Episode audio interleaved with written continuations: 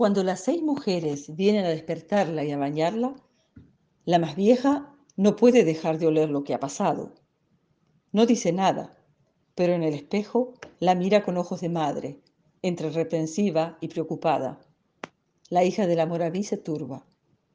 Recuerda que tu padre te ha dado tres días para reflexionar. Ella baja la cabeza y deja que la sequen y la entalquen. Y llega la noche otra vez, y ella se acuesta con el alma en vilo, atenta al más mínimo sonido que le anuncie que él ha venido. No, eso es un gato, y eso la brisa en la enredadera. Un silbido, sí, es él. El guerrero sube, y la hija de la Moraví lo besa. El guerrero la abraza y la desnuda, y ella se alegra de reencontrar su cuerpo. Enamorados como están, ojos en ojos, bocas en bocas, manos en piel, en nalgas, en cinturas, no pueden ver que alguien los espía.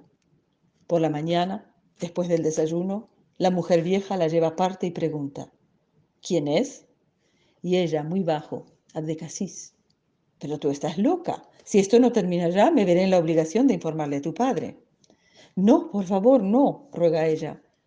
Cuando Abdecasís venga esta noche, yo lo recibiré y le diré que se vaya. Y luego haremos como si nada. Mañana le contestarás a tu padre con quién quieres casarte. La hija de la Moraví asienta en silencio, pero sus pensamientos y su corazón galopan. Tiene que tomar una decisión antes de que llegue la noche.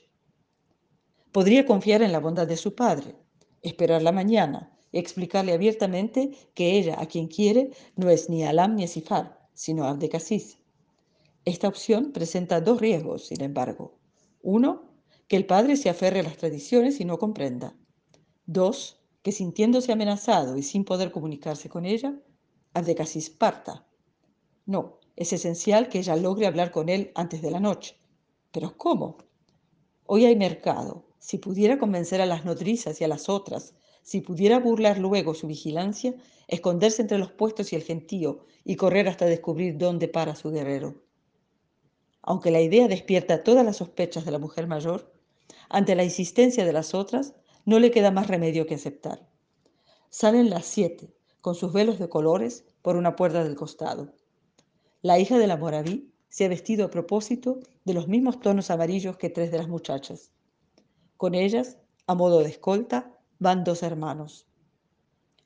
Todo el mundo está en el mercado.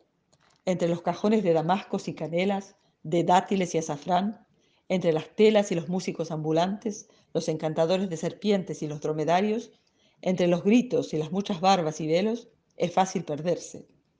La hija de la Moraví, así arropada, se parece a cualquier otra muchacha. De pronto, en medio de la multitud, distingue a Decasís. Si no va ya, considerando que no puede llamarlo a gritos porque en la algarabía reinante solo la oirían quienes lo deben, lo perderá de vista.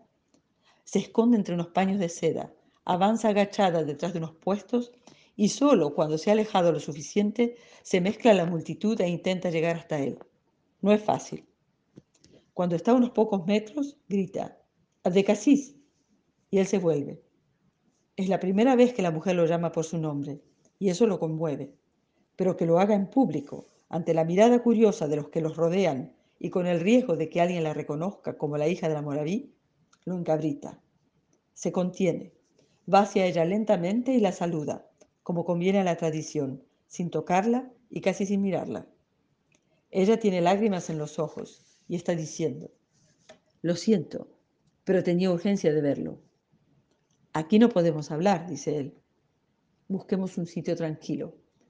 Y le va guiando con leves toques en el talle a través del mercado hasta salir por una callejuela que la hija de la Moraví jamás ha visto antes.